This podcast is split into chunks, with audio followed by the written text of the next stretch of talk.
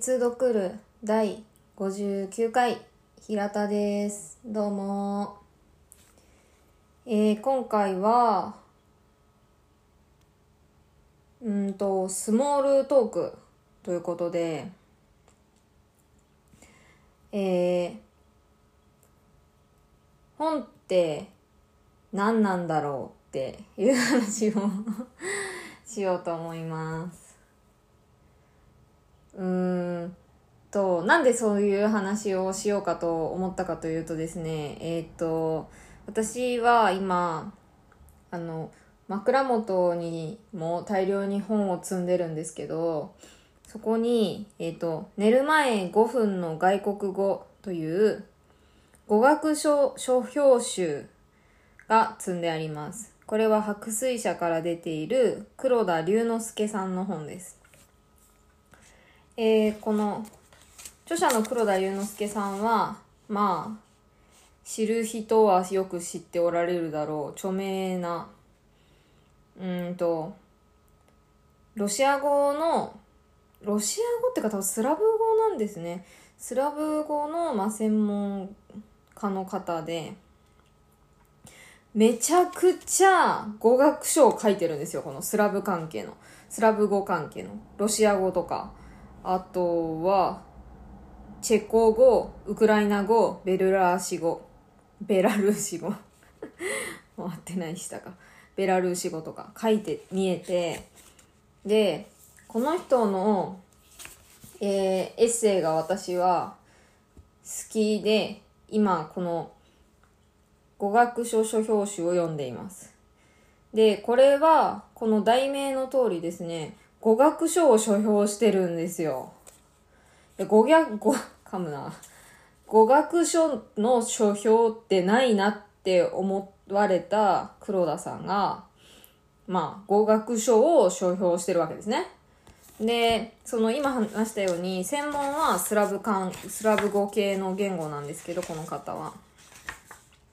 この本の中では、ありとあらゆる書評が、あ、書評語学書が出てきます。うんと、一番最初はノルウェー語。で、もちろん、スペイン語とか、英語とかドイツ語とかもあるし、ヒンディー語、えー、ルーマニア語、あとアラビア文字。ラテン語もあったかなうーん、あ、モンゴル語とかある。とかあるって えっと、見開きで、あ、ラテン語もやっぱありますね。あの、見開き2ページで、その一冊の本を書評してるっていう感じなんですね。で、まあ、当たり前なんですけど、めちゃくちゃあるんですよ。ですよ。あの、語学書って。で、今だと、うんと、ちょっと大きい本屋さんに行ったら、英語の語学書ってもう山ほどあるじゃないですか。どれがいいのかわからないぐらいあるじゃないですか、本当に。で、まあ、この本にもすごいいっぱい載ってて、で、めちゃく、えっと、この、うんと、見開きで読めるんで、多分この寝る前5分の外国語っていう題名になってると思うんですけど、うーん、これを、まあ見開きで寝る前に、題名の通り、私は寝る前に何個か読んで寝てます。他にも何冊かその寝る前本があるので、あの、それ辺をまあその日の気分で適当に選んで読んでるんですけど、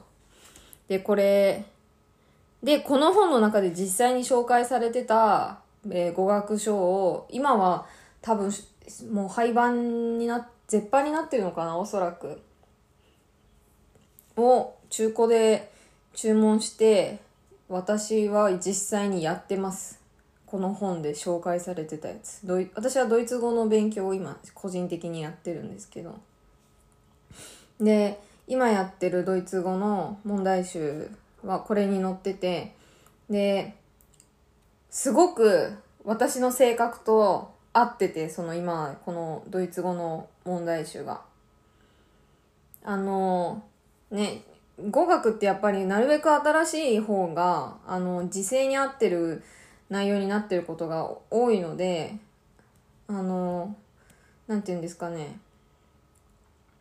むやみやたらに古いのがいいとは言い切れない世界だと思ってるんですけど。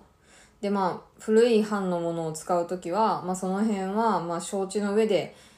使う側も、そういう気持ちでやらなきゃいけないと思うんですけど、今私がやってるのは、一応言っとこうかな。ドイツ語勉強してる人いるかな？わかんないけどえっと、私が今やってるのは、自習ドイツ語問題集ってやつで、これ白水社から出てる、えー、これでは、ちょっと待ってくださいよ。書いてあるかな？著者の、あったあった。尾崎森影さんっていう方と、高木実さんっていう方が書かれてる、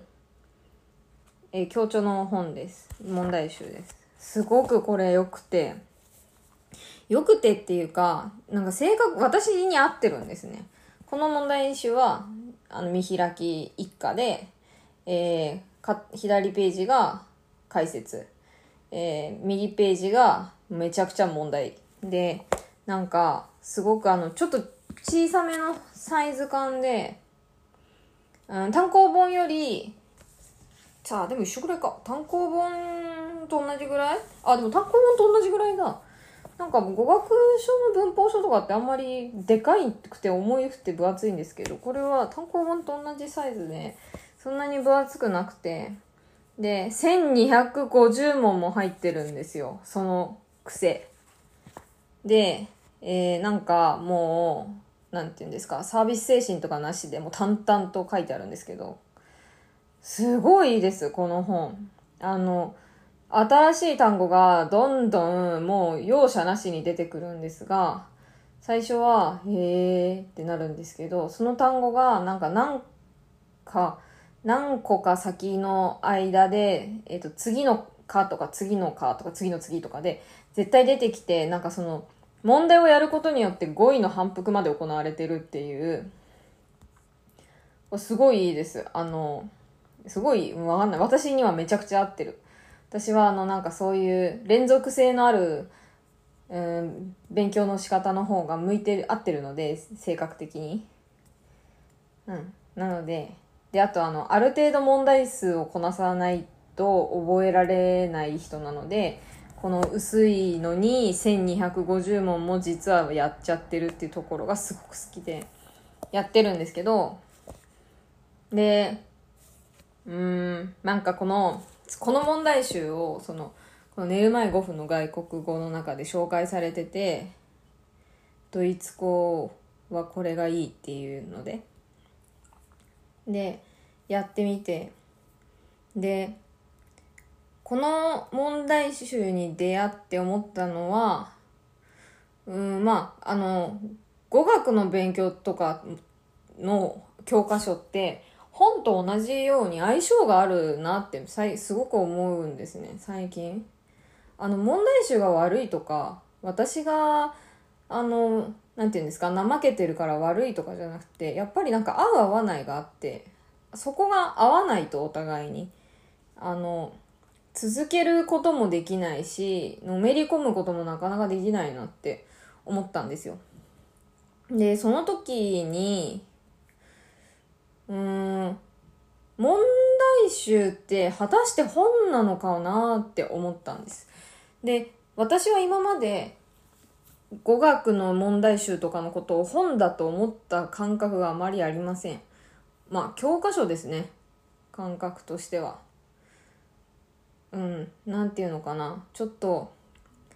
えー、これはめちゃくちゃ感覚的な話ですけど、あの、うん、すごく、すごくでもめちゃくちゃ赤の他人って感じ？教科書だと。で、なんでなんて言うんですかね。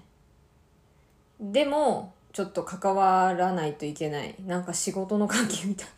あの、全然知らない人だけど仕事上ちょっと関わらないといけないとか、全然会わない人だけど、まあ、あの、社会生活を営む以上、ちょっと必要がある、関わり合うっていうか、関係を持たなければいけないみたいな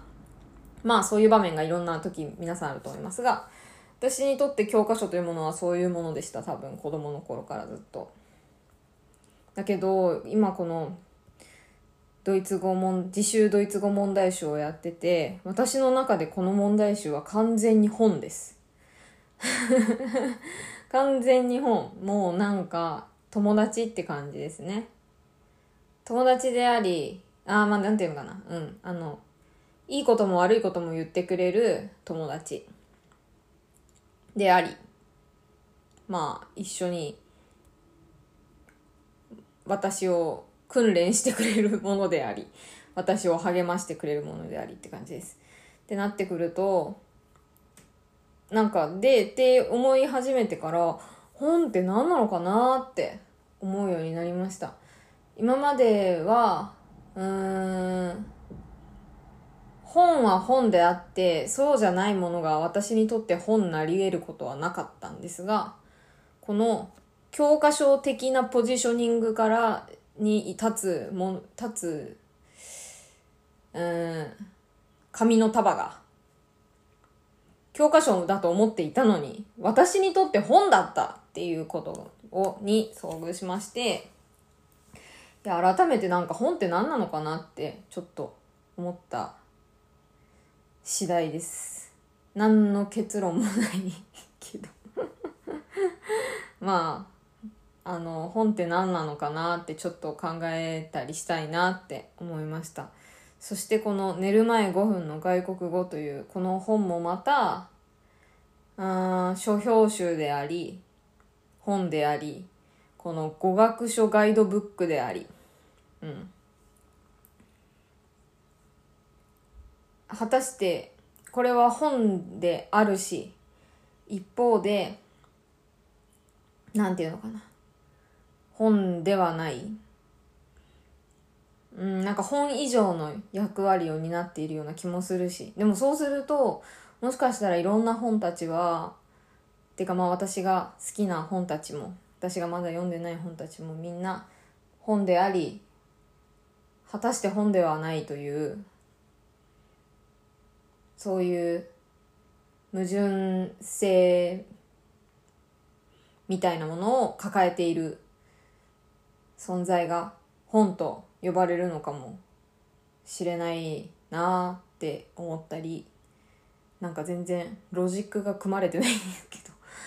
そういうことを考えた初夏ですね。はい。というわけでまたね